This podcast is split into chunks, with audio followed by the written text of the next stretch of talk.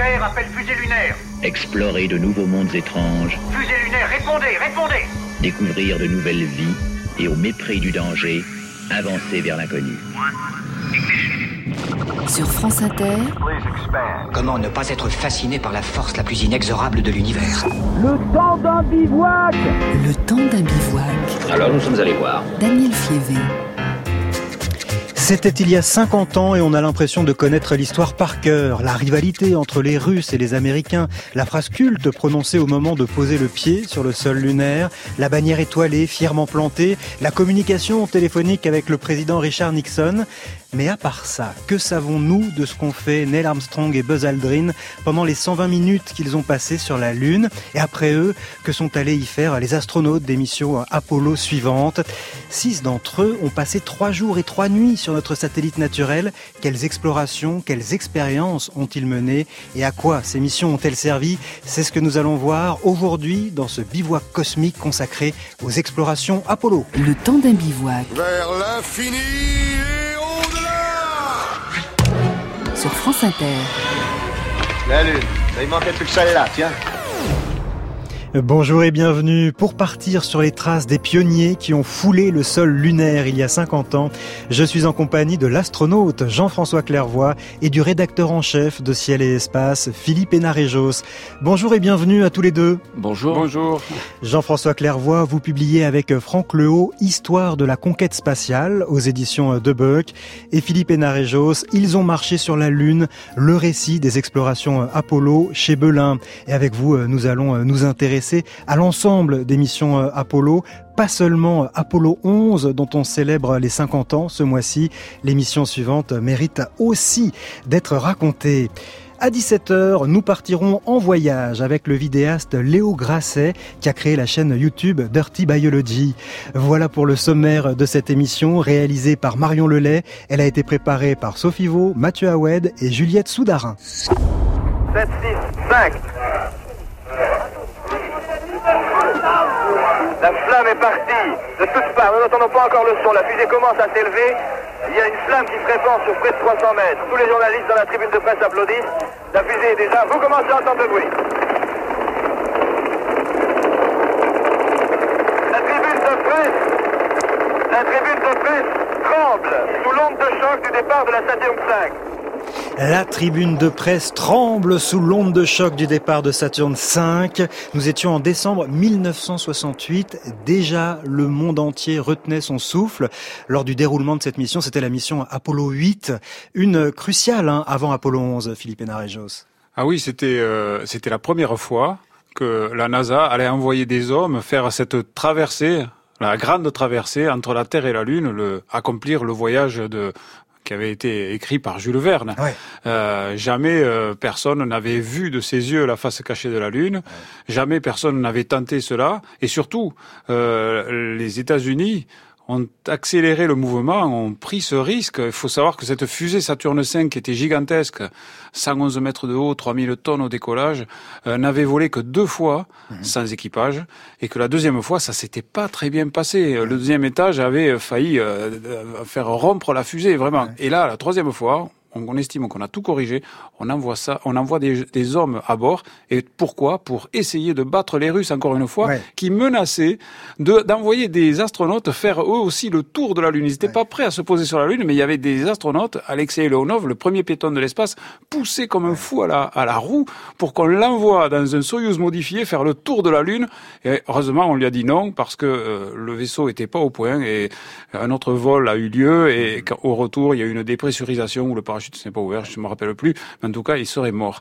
Donc, euh, c'est important pour euh, Apollo et pour les États-Unis parce qu'ils reprennent à ce moment-là le leadership Ouais. sur les Russes. Ils reprennent la main parce que jusqu'à maintenant, les Russes ont toutes les premières. Hein, Jean-François Clairvoy, à- avant Apollo 8, c'est les Russes qui font la course en tête. Ben, le premier vol habité, la première femme dans l'espace, le premier vol simultané de deux capsules pas trop éloignées l'une de l'autre, la première photo de la face cachée, Ouais. Euh, mais après les autres ont fait des grandes premières, y compris les Européens et les Chinois, mais on va en reparler. Bien sûr. Alors là, la première photo de la face cachée, c'était les Russes. Mais là, avec Apollo 8, les Américains vont voir de leurs yeux. C'est la première fois que des hommes voient directement la face cachée de la Lune. Euh, Et ils sont déçus, en fait. euh, Et ils sont déçus. En fait, ils, nous, ils ne nous la vendent pas très bien cette Oui, oui. face cachée de la Lune, parce que évidemment, la, la première fois euh, qu'ils réapparaissent sur le limbe lunaire, quand ils passent de l'autre côté, il faut savoir qu'il n'y a pas de satellite de communication, donc ils étaient seuls dans l'univers, coupés de tout- toute Oui. communication avec la Terre. Donc euh, ça dure quand même plusieurs longues minutes, mais presque presque une heure. Ouais, Il y a un 45 minutes. suspense. Ah, on n'entend plus. On n'entend plus. on a les plus manœuvres cruciales se passent derrière la face cachée, c'est-à-dire la- la- la- l'allumage du moteur pour la satellisation a lieu à ce moment-là tout seul. Personne ne le sait. On ne le saura que à l'instant où on récupérera la télémétrie et cet instant déterminera si ça a marché ou pas. Euh, donc à ce moment-là, tout va bien. On a la télémétrie. Il faut encore quelques secondes, quelques poignées de secondes pour récupérer euh, euh, la liaison audio. Et là, évidemment, le, le- je crois que le Capcom, c'est-à-dire l'astronaute qui est à Houston chargé de communiquer avec l'équipage, c'était Bruce McCandless, si mes souvenirs sont exacts. Il leur demande. Eh bien, euh, alors, c'était comment C'est évidemment la question Eh que oui. tout le monde se pose. Eh bien, ils répondent euh, Oh, vous savez, c'était du, c'est gris, c'est sans couleur, on dirait du plâtre de Paris. Puis moi, j'ai eu la- la chance de discuter avec euh, Bill Anders, l'un des astronautes, qui m'a dit, euh, vous savez. C'est ennuyeux, la face, c'est des trous dans des trous. Alors comme j'étais français, il me dit, vous savez, on dirait Verdun, euh, voilà. Alors euh, ils, ils, ils voient en fait un monde de mort, mais ils vont se récupérer trois orbites plus tard, lors de leur quatrième orbite autour de la Lune, où là ils vont voir un monde qui est pas mort. C'est la Terre pour la première fois. Ouais. Ils vont voir la Terre se lever sur l'horizon lunaire et ce contraste va être saisissant pour eux. C'est ce qui est incroyable. C'est-à-dire qu'on on les envoie voir ce que personne n'a vu sur la face de la Lune. D'ailleurs, ils doivent prendre surtout des photos de la. Lune. Et finalement, la photo que l'on retient, c'est ce lever de terre. En fait, ils étaient partis regarder la Lune. Ils reviennent avec euh, une image bouleversante de notre planète, C'est la le Terre. texte, le texte de Bill Anders, qui est peut-être la phrase la plus importante de l'histoire euh, du programme Apollo. Cette de Neil Armstrong, elle est importante pour les vols habités. Mais pour l'humanité, la phrase la plus importante, je pense que c'est celle de Bill Anders, justement, qui disait... Ouais, qui était un des trois être- astronautes d'Apollo 8. Voilà, un Ouais. des trois astronautes. euh, Nous pensions être partis explorer la Lune et ce que nous avons découvert, c'est notre Terre. Ouais, fabuleuse c'est- phrase. c'est de cette phrase que sont nés tous les mouvements environnementalistes, y compris à l'ONU, euh, les, les- les départements dédiés à cette vision globale de la Terre vue de loin. Donc c'est c'est c'est très important. Et, et comme le disait Philippe, le fait, ce sont des yeux humains. C'est- des hommes qui s'expriment, qui le voient avec, avec leurs yeux. Donc euh, tous ceux qui les écoutent peuvent s'identifier. Vous l'avez ressenti, ça, Jean-François Clairvoy? Alors, vous n'êtes pas allé aussi loin hein, lors de vos trois missions euh, euh, dans l'espace, mais quand même, vous avez vu comme peu de gens euh, la Terre de loin. Vous avez vu sa, sa courbure. Est-ce que vous avez ressenti cette émotion en voyant la Terre euh, de loin? Oui, cette expérience qu'on appelle l'overview effect a été vécue par tous les astronautes. C'est extrêmement euh, fort sur le plan sensoriel d'abord, parce que le champ de vue porte à 2500 km à la ronde. Le contenu change très très vite. En quelques minutes, vous passez des déserts à l'Himalaya, aux atolls de Polynésie, et, en plus c'est très beau. Donc euh, ça déclenche des émotions, on a des larmes aux yeux, et puis après on a des réflexions intellectuelles sur le ce qu'est la Terre, pourquoi on est là. euh, comment elle fonctionne, et puis après philosophique sur la création, sur euh, spirituel. Qui, qui, qui a fait que cette planète est si belle? Alors, la mission Apollo 8, c'est la mise en œuvre d'un programme euh, ambitieux lancé par Kennedy sept ans plus tôt seulement auparavant. Mais pourquoi la Lune? Se demandent certains. Pourquoi la choisir comme notre objectif? Mais ils pourraient aussi demander pourquoi gravir la plus haute montagne? Pourquoi voler au-dessus de l'Atlantique il y a 35 ans? Pourquoi l'équipe de Rice affronte celle du Texas? Nous choisissons d'aller sur la Lune. Nous choisissons d'aller sur la Lune. Discours prononcé en 1962, le programme euh, Apollo, lui, est lancé en 1961. C'est extraordinaire, Philippe Hénarejos, la rapidité avec laquelle ce programme Apollo euh, se met euh, en branle. Oui, ça a été euh, un effort euh, de toute une nation, je dirais presque un effort de guerre. Euh, C'était la guerre froide. Ouais. Et euh, les États-Unis étaient quand même traumatisés par le fait que des engins russes, dès euh, la fin des années 50, se baladent au-dessus de leur tête, et ça pouvait être euh, des, des engins nucléaires qui pouvaient les frapper à tout moment. Donc ça, ça, ça ne leur plaisait pas du tout. Donc euh, ils ont vraiment mis le paquet politiquement, et évidemment ça, ça s'est suivi, ça a été suivi de- d'effets euh, budgétairement. Et donc euh, il s'est passé très peu de temps entre l'annonce de Kennedy et l'aboutissement en 1969. Hein. Euh, là, c'était le discours de 62, mais il en avait fait un un peu plus tôt, en mai 61, après le vol Mmh, du mmh. premier Américain, euh, Shepard, dans l'espace. C'est à peu près les deux mêmes discours. Euh, on a l'impression que c'est très rapide. Alors, Kennedy a pris quand même, euh, a fait un pari euh, qui était un peu calculé quand même. Il partait pas de rien. C'est vrai qu'au moment où Shepard est, lancé dans l'espace, sa fusée n'est pas assez rapide pour, assez puissante pour le satelliser, et c'est un peu ridicule par rapport à Gagarine, qui lui a été propulsé par une, une grosse fusée déjà. Mais dans, déjà aux États-Unis, il y a des moteurs puissants qui sont développés depuis le milieu des années 50, et ça deviendra les fameux moteurs F1. C'est les gros moteurs, les cinq gros moteurs de la fusée Saturne V.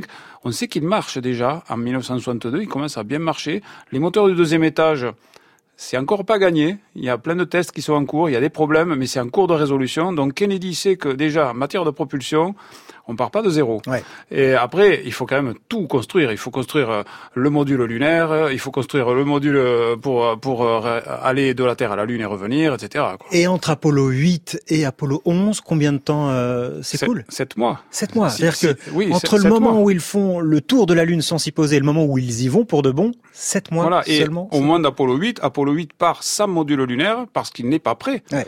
Donc euh, en décembre 68, le module lunaire n'est pas du tout prêt à même voler dans l'espace avec des hommes à bord. Il est encore moins prêt à se poser sur la Lune et sept mois après, il se pose magistralement sans, sans, sans aucune défaillance. Co- comment Apollo 11, euh, enfin l'équipage d'Apollo 11 a-t-il été sélectionné? Le processus était quelque peu mystérieux. Euh, donc, euh, il y avait une règle quand même. Dick Slayton disait tous les astronautes du programme Apollo sont aptes à mener n'importe quelle mission. Donc, les rotations ont fait que Armstrong, Aldrin et, et Collins se sont retrouvés ensemble. Mais au départ, cet équipage n'était pas comme ça. Suite à Apollo 8, justement, parce que euh, l'un des membres d'équipage qui était très expérimenté d'Apollo 8, Frank Borman, a dit après Apollo 8, j'arrête. Alors qu'il pouvait tout à fait prétendre à piloter et commander Apollo 11 euh, un peu plus tard. Et donc, euh, ses coéquipiers comme Bill Anders euh, se sont retrouvés un peu orphelins, donc un peu mis sur le sur le bord de- des, des trajectoires qui mènent euh, sur la Lune. Et ça a Et donné, donc, euh, donné voilà, la place a- à, Neil Armstrong et-. Buzz Aldrin. En tout cas, à en croire les observateurs de l'époque, Neil Armstrong n'a pas été choisi pour ses talents de communicant dans l'exercice des conférences de presse. Buzz Aldrin était meilleur. Neil, quand on vous a dit que vous alliez commander ce vol, est-ce que ça vous a surpris ou encore ravi? Ça m'a fait plaisir. Ok, mais en comparaison avec euh, gagner une voiture ou être choisi pour être astronaute Ça m'a fait plaisir. Neil, si tout se passe comme prévu, vous deviendrez un jalon de l'histoire. Qu'est-ce qui vous passe par la tête quand vous vous dites euh, Seigneur, imagine si la mission était un succès Nous avons bien l'intention de faire de ce vol un succès. Ah, je... Je voulais seulement savoir comment on se sent quand on devient une partie de l'histoire. Je crois que je peux répondre.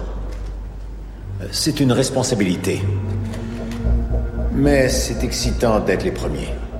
Euh, même ma femme trouve ça excitant. Elle arrête pas de mettre des bijoux dans mon bagage personnel. Neil, allez-vous apporter quelque chose? Euh, si j'avais le choix, plus de carburant. Extrait du film First Man sorti en 2018, hein, celui qui fait la petite blague, bon un peu un peu misogyne, c'est euh, c'est Buzz Aldrin et puis euh, celui qui a pas du tout de répartie, c'est Neil Armstrong. Est-ce que c'est ça correspond à une réalité euh, ça? Il était à ce point euh, peu Neil loquace? Neil Armstrong était peu loquace. C'est quelqu'un qui, qui économisait ses mots. Euh, il économisait aussi, disait-il, ses battements de cœur. Euh, mais euh, c'est un peu caricatural ce qu'on entend là. Alors Ouais. c'est vrai qu'en conférence de presse, il n'était pas très loquace. Il se limitait vraiment au strict minimum. Mais euh, j'ai j'ai redécouvert. J'ai découvert, moi j'ai découvert, je ne sais pas si d'autres le, le, le savaient, qu'on lui avait demandé pour un magazine américain en juin 69 d'écrire un texte pour que ce soit publié dans la presse, où on lui posait justement à peu près cette question. C'est-à-dire, qu'est-ce que Qu'est-ce que ça représente pour vous d'aller sur la Lune? Eh bien, il faut lire ce texte parce que il est très visionnaire. Armstrong dit, vous savez, quand on est sur la Lune, il y a une chose qu'on ne voit pas, c'est la finesse de l'atmosphère terrestre. Et c'est quelque chose de très petit, de très fin, de très fragile, dont euh, qui n'est pas inépuisable. Et il va falloir qu'on en prenne soin. Et euh, il, il dit, j'espère qu'aller sur la Lune nous permettra d'avoir un regard protecteur sur la Terre. Et on est en juin 69. Lui, il n'a pas de gloriole personnelle à aller, il n'a pas d'ego, il a du caractère, il a des idées. Euh, mais il faut, il faut relire ce texte. Je ne sais plus dans quel magazine américain c'est paru, mais en tout cas, il, est, il est extraordinaire de vision. En tout cas, Armstrong et Aldrin n'étaient pas des scientifiques. Alors qu'ont-ils fait pendant les 120 minutes qu'ils ont passées sur la Lune et quelles explorations ont mené les astronautes des missions suivantes? C'est ce que vous allez nous raconter dans ce bivouac cosmique consacré aux missions Apollo.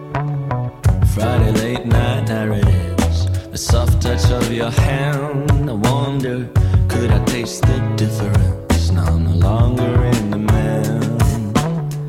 and I don't see it clearly. Must have too but I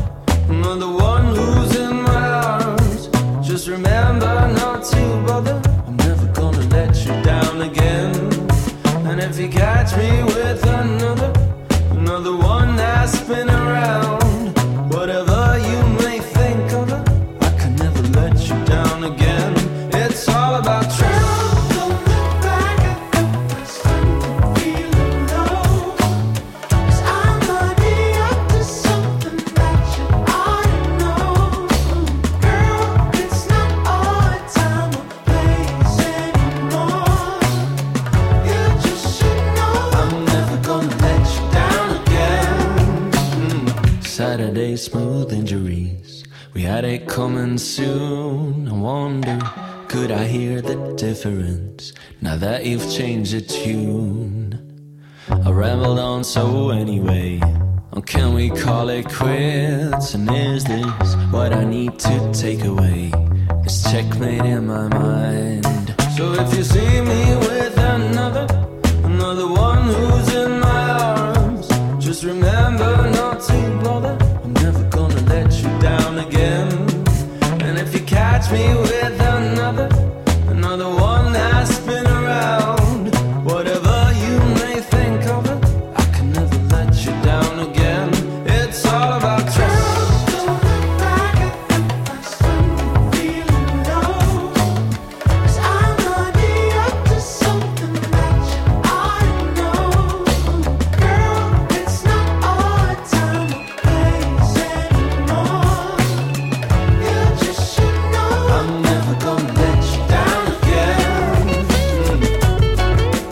Never gonna let you down again. C'était Balthazar sur France Inter. Et maintenant, même si les images arrivent, il faut attendre qu'elles soient décodées. Armstrong vient de procéder à la dernière Voilà. vérification du circuit télévisé. voilà. L'image est à l'envers. On demande à Armstrong Retournement de de vérifier l'image. la position de la caméra. Retournement de l'image. Voilà le pied d'Armstrong. Au centre et en bas de votre écran. La sortie du LEM, c'est le début de l'échelle. Il descend dans l'embase du lemme. Pas du pied. Le plus important maintenant, et la grande crainte que l'on avait ici à Houston, c'était que l'astronaute qui sort du LEM tombe. Pour eux, le plus important, c'est de conserver leur stabilité. Jacques Salbert, maintenant, nous écoutons Armstrong. Apparemment, la surface est d'un grain de sable très fin, dit Armstrong. Voici le premier. Et je descends de l'échelle maintenant, dit Armstrong.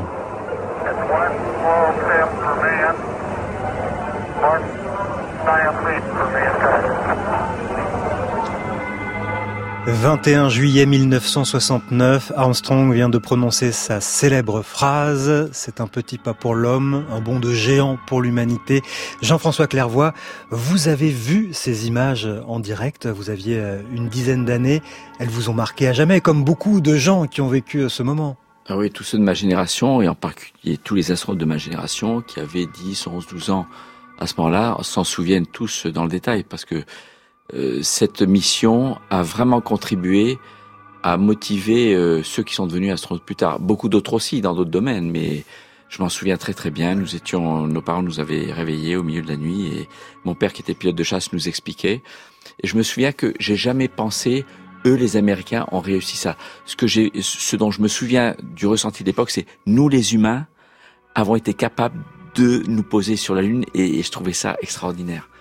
Et en plus, euh, effectivement, ils, il descend et vous vous souvenez que l'échelle n'allait pas jusqu'en bas parce qu'on savait pas de combien le lemme pouvait s'enfoncer.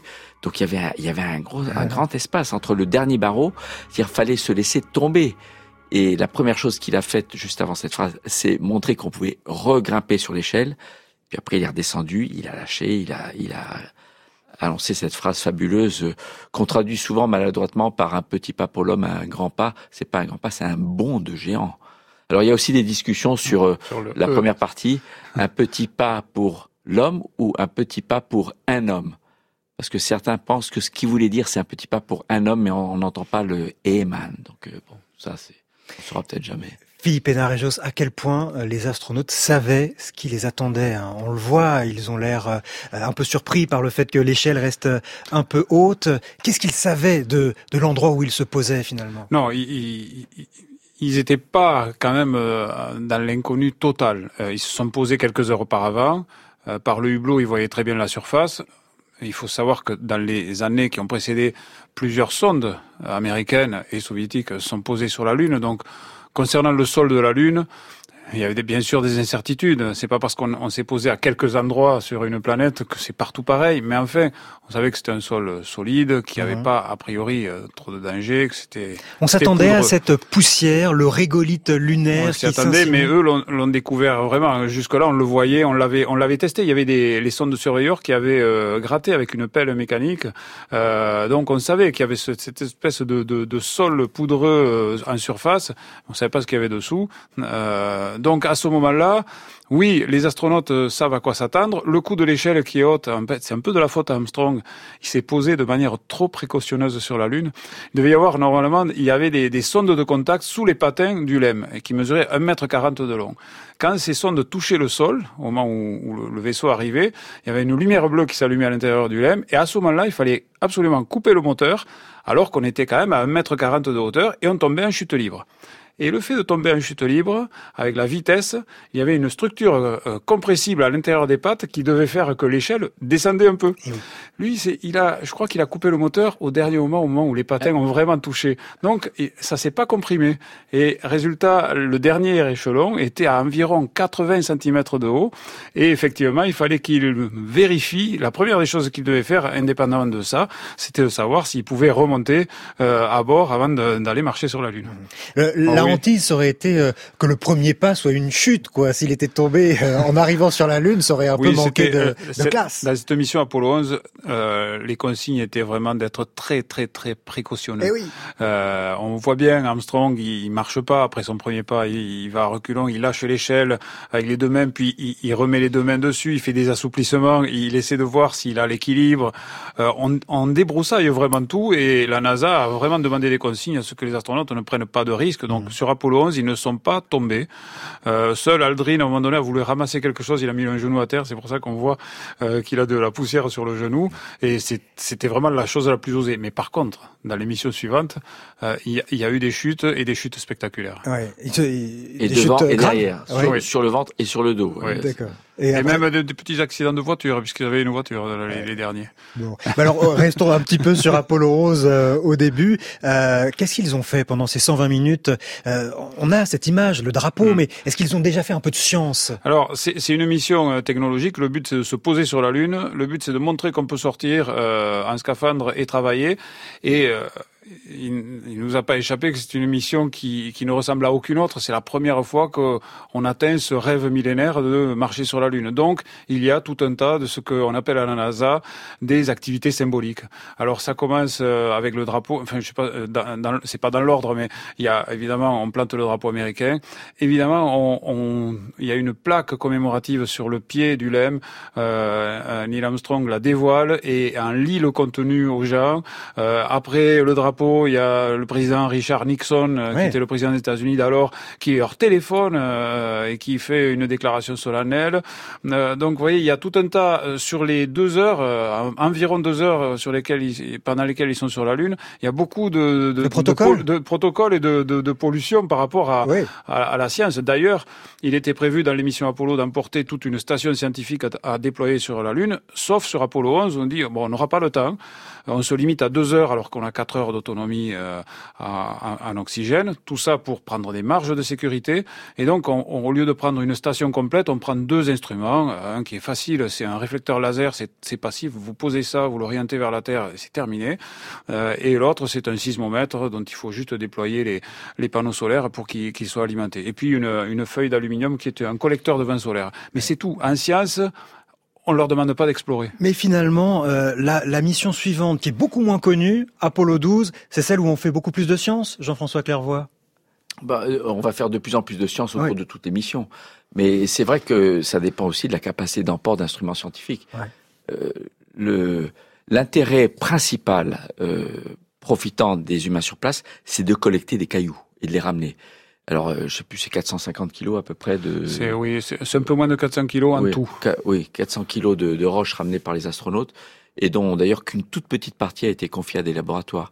C'est-à-dire qu'il reste encore des échantillons à analyser ah, La majorité. la majorité n'a été intouchée depuis qu'elle a été ramenée. Pour quelle raison? On garde ça comme un trésor? On se dit, euh, on, on bah, attend de savoir quoi on à chaque labo qui fait une proposition de recherche méritante, intéressante, ce dont il a besoin. Euh, on va pas donner plus. Donc c'est des, des, petits morceaux. Euh...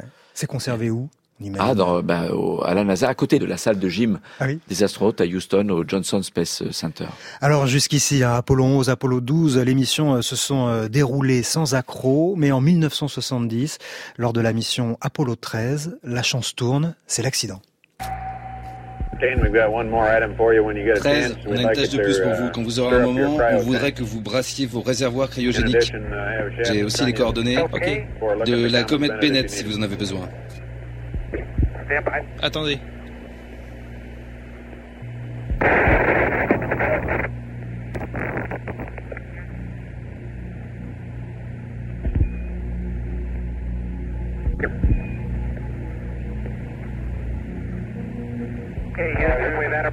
Et on a un problème ici. Répétez s'il vous plaît. Euh, Houston, nous avons eu un problème. Nous avons une sous-tension du bus principal B. Compris, sous-tension du bus principal B. Patientez 13, on regarde ça. La célèbre phrase Houston, nous avons eu un problème. Alors juste euh, avant hein, qu'il déclare avoir eu un problème, il y a ces crachouillis, un long temps de silence. Qu'est-ce qui se passe précisément euh, à bord du vaisseau à ce moment-là, Philippe Darejos Alors à ce moment-là, il, se produit une explosion dans le compartiment qu'on appelle le module de service, qui est le, le, cylindre qui est juste derrière la capsule conique où, où habitent les, les, astronautes. Alors ce cylindre contient euh, les moteurs, contient les réservoirs avec euh, tous les, carburants, contient les, les réserves d'oxygène et euh, tout ce qui est alimentation électrique. Et, à ce moment-là, ils sont déjà à plus de 300 000 kilomètres de la Terre. Ils sont déjà entre la Terre et la Lune. Ils, ils sont bien, bien embarqués dans, dans cette trajectoire vers la Lune. Et euh, il y a eu une étincelle qui a fait que un réservoir euh, d'oxygène a, explosé et qui a fait exploser tous les, autres, qui a causé des dégâts tout autour de lui. Et donc, euh, c'est la perte immédiate de toute l'alimentation électrique. Euh, il voit qu'il y a des réservoirs qui sont percés et il voit le niveau d'oxygène qui diminue. Euh, euh C'est vraiment quelque chose qui, qui au début, c'est étonnant qu'ils disent nous avons eu un problème parce que ils ont encore un sérieux ils ont problème. Encore, ils ont comme s'ils avaient l'espoir que ça avait il y a eu quelque chose qui n'avait pas marché, mais que ça allait s'arranger. Et en fait, ça va pas s'arranger du tout. Ils sont dans une situation périlleuse. Jean-François Clairvoy, ce qui frappe, c'est le, le calme des astronautes, la voix tranquille alors qu'ils sont euh, en danger de mort, clairement, au moment où ils disent nous avons eu un problème. Mais vous savez, nous, les astronautes sont formatés à être problème solver et pas euh, euh, à pas paniquer, quoi. Pas paniquer, mais pas se plaindre d'avoir un problème. Et nous sommes tous surentraînés. On passe, on a tous l'impression d'avoir passé plus de temps d'entraînement que ce qui est nécessaire pour faire la mission. Mais le fait de rabâcher en simulateur, de haute fidélité, des scénarios très tordus qu'inventent les instructeurs, alors qui n'ont, ils n'ont pas le droit de nous donner un scénario sans solution. Mais parfois, vous avez à la fois euh, dans la mission, et le, simulateur à haute fidélité est connecté d'ailleurs au vrai centre de contrôle, qui va venir les données du simulateur comme si ça venait d'une vraie mission, avec plusieurs milliers de paramètres par seconde. Et au milieu, il y a les instructeurs qui injectent les pannes. Alors avec la fuite de carburant, la fuite d'air, le feu à bord, le court-circuit, euh, et issu d'ailleurs de l'époque d'Apollo 13, ils ont bien cogité des scénarios similaires. Manche de pilotage qui répond plus. Il faut trouver la solution. Et au moment du décollage, on est convaincu qu'on saura faire face à tous les problèmes. Et dès qu'il y a un problème, vous n'entendrez jamais un astronaute se plaindre. Oh zut, on a perdu ça. On est orienté, focalisé sur la recherche de la solution. Donc c'est pas étonnant que l'astronaute reste euh, à la radio, euh, vraiment euh, stérile dans le langage, ne s'exprime ne s'exprime pas trop et pense déjà à ce qu'ils vont faire pour résoudre le problème. Et d'ailleurs, ils vont, euh, ils vont s'en sortir. Hein, ah, ils vont s'en sortir. Alors, ils vont pas s'en sortir euh, tout seuls. Hein. Il y aura beaucoup de, de, de, personnel au sol qui va être euh, convoqué nuit et jour pour essayer de, de trouver les solutions. donc, la, la, solution, en gros, c'est d'abandonner le module de commande, c'est-à-dire la capsule Apollo dans laquelle ils sont censés vivre, parce que il faut qu'ils gardent un peu d'énergie pour la rentrée dans l'atmosphère, mais c'est tout ce qui va ce qui va être préservé. Donc il faut surtout pas euh, taper dans ces batteries là, c'est les dernières qui marchent et ils vont aller se réfugier dans un canot de sauvetage qui est le module lunaire. Donc du coup, il va pas servir à se poser. Alors, euh, il faut voir que c'est dramatique parce que l'explosion du module de service, c'est l'explosion du moteur qui permet normalement de se satelliser de la Lune, sur, mmh. autour de la Lune et de revenir vers la Terre. Donc, il n'y a plus ce moteur. Heureusement, le module lunaire a lui son moteur de descente et il va servir de canot de sauvetage et on va faire ces manœuvres grâce au, module lunaire qui n'était pas du tout prévu pour ça, mais qui va s'acquitter très bien de cette tâche ils vont revenir sur Terre, très éprouvés, mais euh, en vie, heureusement. Les plus longues missions sont à venir. Hein, pour Apollo 15, 16 et 17, les astronautes ont passé euh, trois jours et trois nuits sur la Lune. Ces missions sont moins connues et pourtant, ils ont eu le temps de faire beaucoup plus de choses. Vous allez nous raconter euh, ce qu'ils ont fait exactement. Daniel Fievé sur France Inter. D'où vient cette lumière au-dessus d'elle et ce pas de louve caressante. Ces hanches qui roulent, facile, naturel. Y a-t-il un amour qui la hante? C'est peut-être juste l'an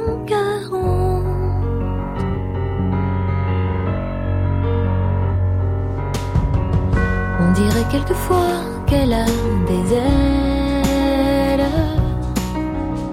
ou comme une audace l'insolente. Un avis nouveau, une envie nouvelle, elle en deviendrait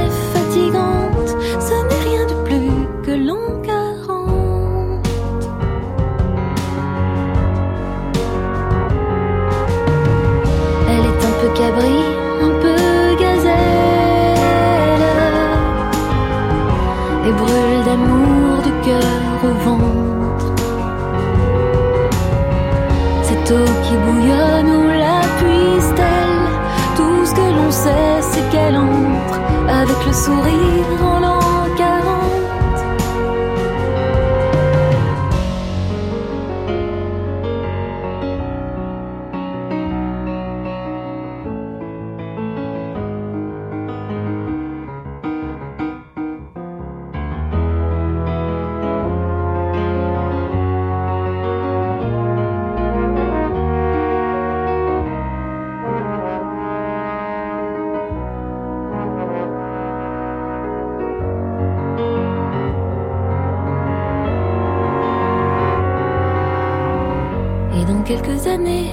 en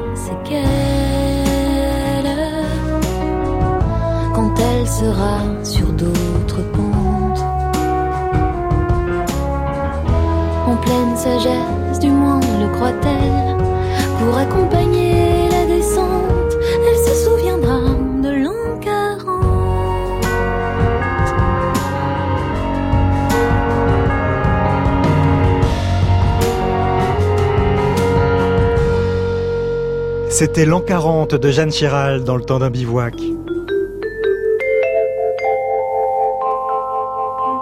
Eh bien, c'est réussi. Pour la troisième fois dans l'histoire de l'humanité, deux hommes, Alan Shepard et Edgar Mitchell, ont foulé cet après-midi le sol de la Lune. Nous allons rejoindre tout de suite à Houston, au centre de contrôle de la NASA, Jean-Claude Eberlé et Daniel Saint-Amont. Eh bien oui, la marche lunaire est pratiquement terminée. Les deux astronautes sont sur le point de réintégrer le LEM. Ils ont bénéficié dans leur marche de 30 minutes supplémentaires accordées par la NASA parce qu'ils avaient dépensé moins d'oxygène que prévu. Qu'ont-ils fait euh, juste avant de réintégrer le LEM? Eh bien, ils ont expérimenté tout à l'heure les géophones. Ce sont de petits micros souterrains très sensibles qui enregistrent les détonations de petites amorces actionnées par les astronautes eux-mêmes. Cette première sortie lunaire s'est déroulée jusqu'à présent d'une manière absolument parfaite. Les astronautes ont échangé des plaisanteries entre eux. On a même entendu Alan Shepard chanter, ce qui est également une grande première sur la Lune.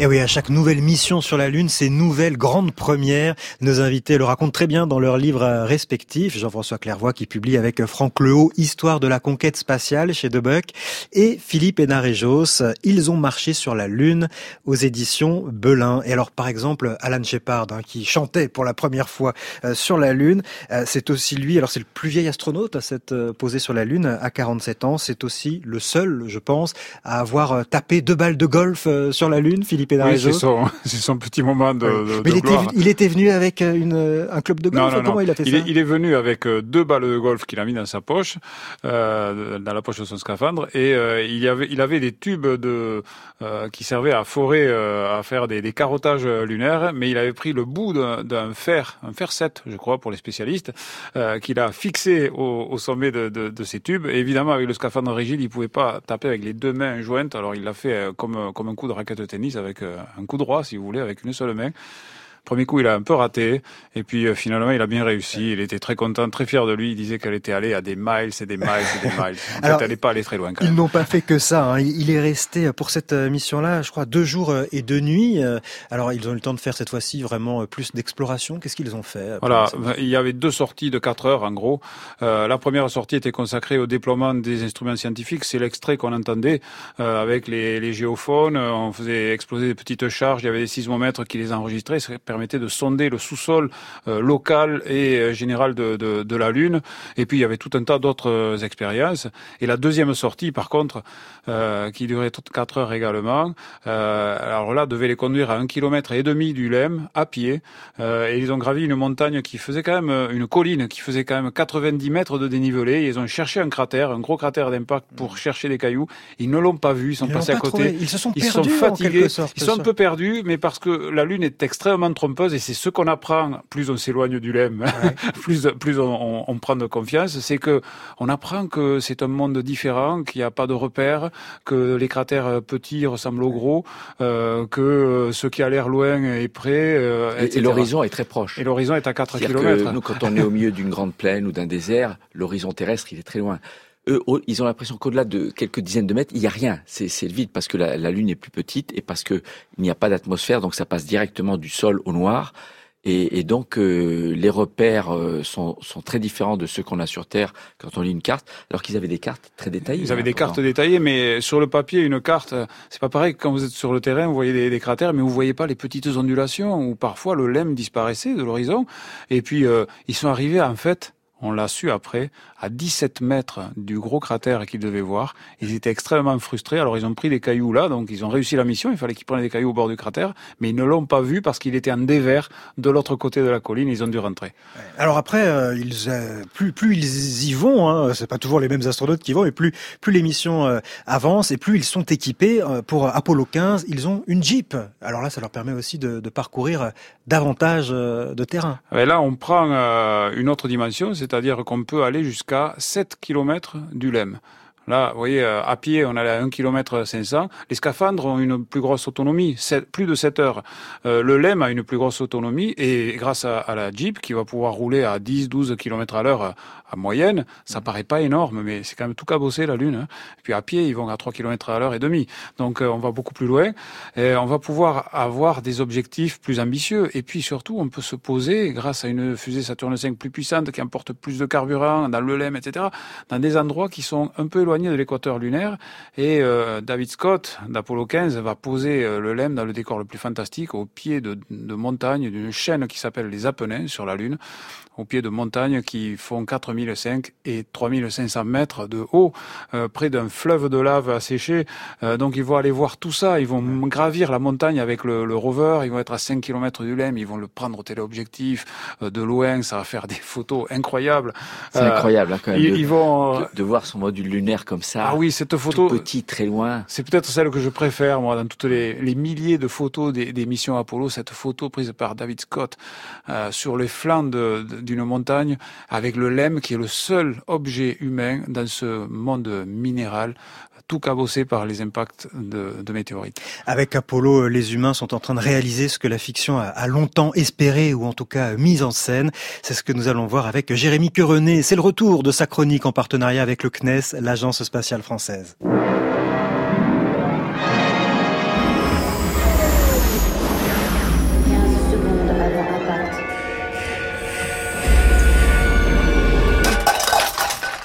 Non, ça va pas du tout, coupez Arrête ton cinéma. Apollo 11 de Houston, prêt pour désamarrage. Ok, c'est parti.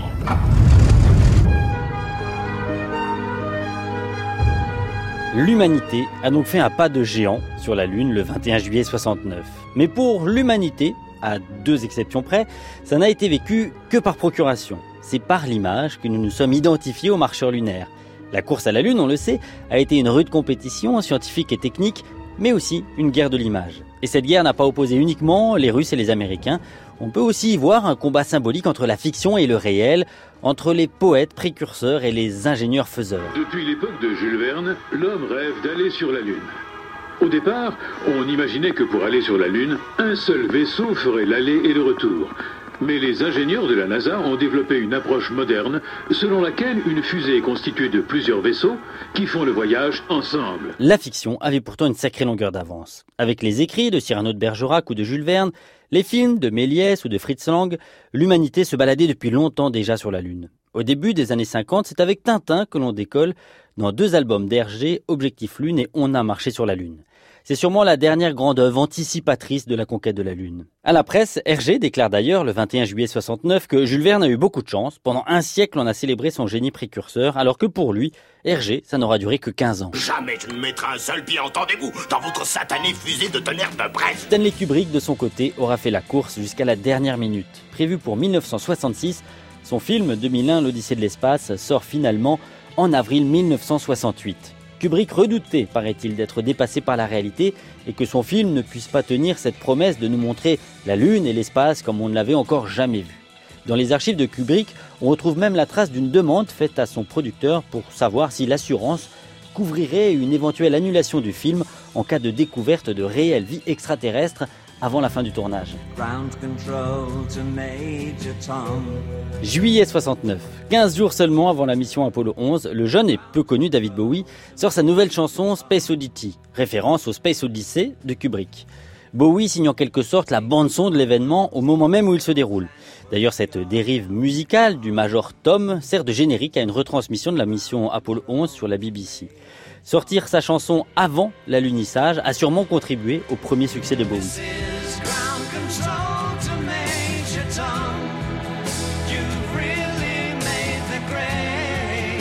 Mais voilà, le cinéma a eu beau produire des millions d'heures d'images, a eu beau recréer des mondes disparus, imaginer des mondes lointains ou futurs, il est battu ce 21 juillet 1969.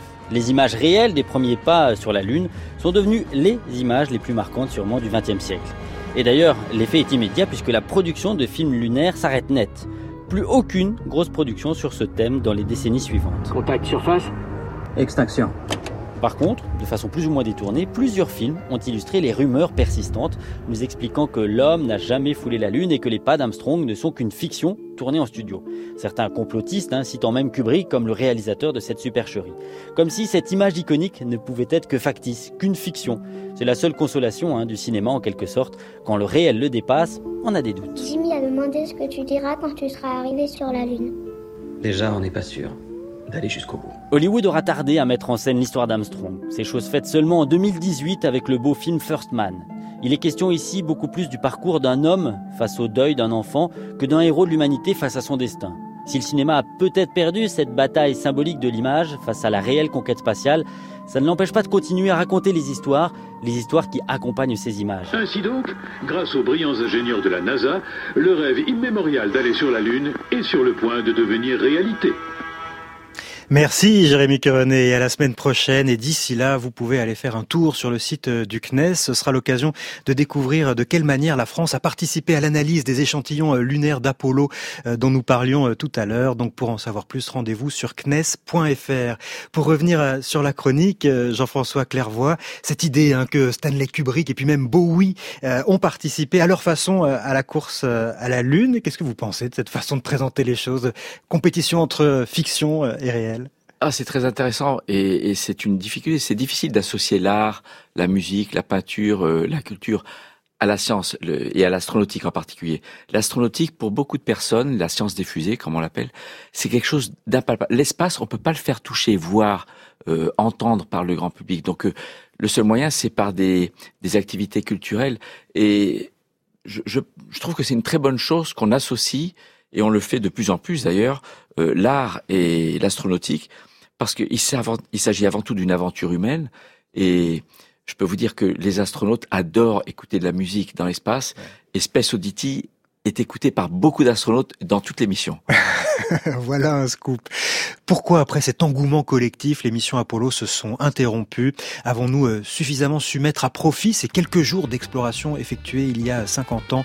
Nous allons en parler dans un instant.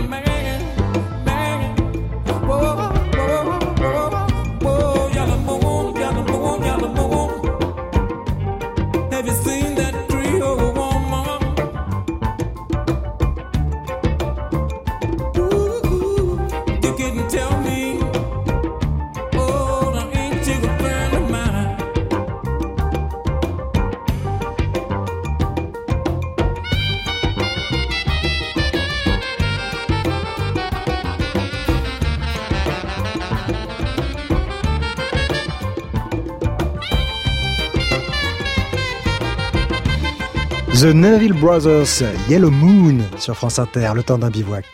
Apollo 17, tout va bien à bord, les astronautes dorment en ce moment, ils seront réveillés à 21h15. Pierre Clémenti doit quitter l'Italie avant minuit. Je vous rappelle que la Cour d'appel de Rome l'a acquitté hier par faute de preuves. Mais Pierre Clémenti va aller en cassation.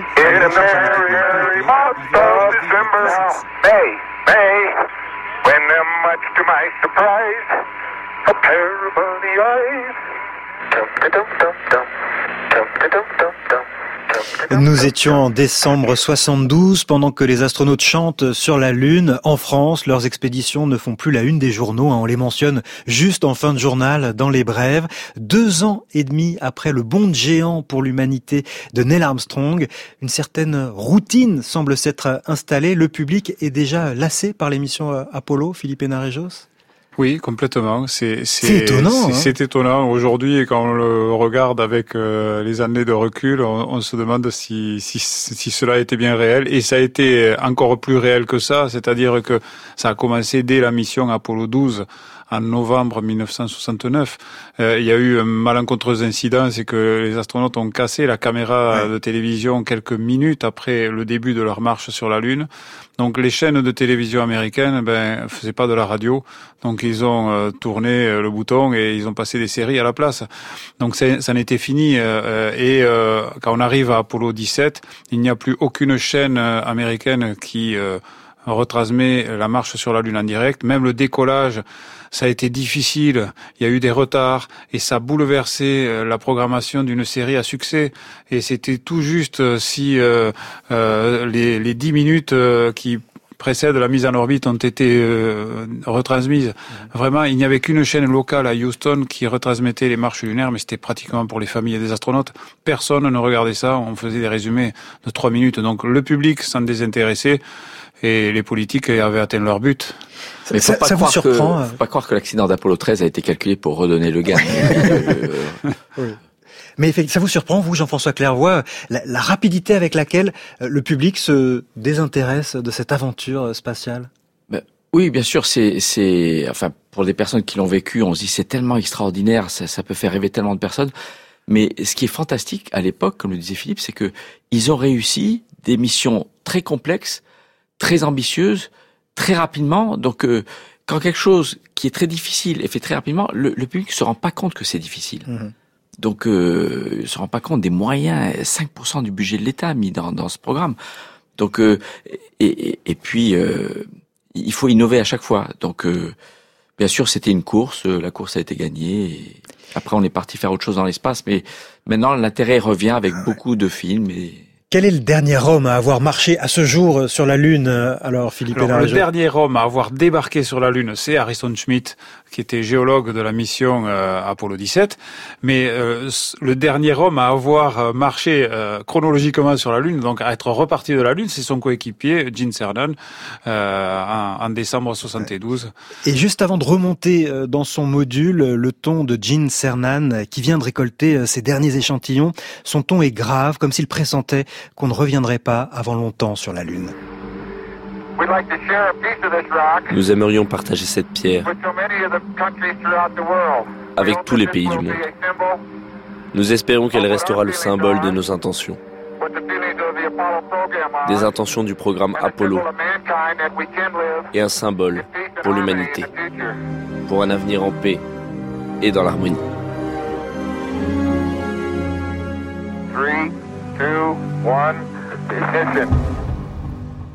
Philippe Hénarejos, on a l'impression qu'ils sont presque au courant que ce sont les derniers avant longtemps à fouler le sol lunaire. Ils le savent, le programme Apollo devait aller jusqu'à Apollo 20, là on est à Apollo 17, ça fait depuis 1971 que tout ça a été euh, abandonné. C'est d'ailleurs pour ça qu'il y a deux fusées euh, Saturne 5 qui sont exposées quelque part aux États-Unis.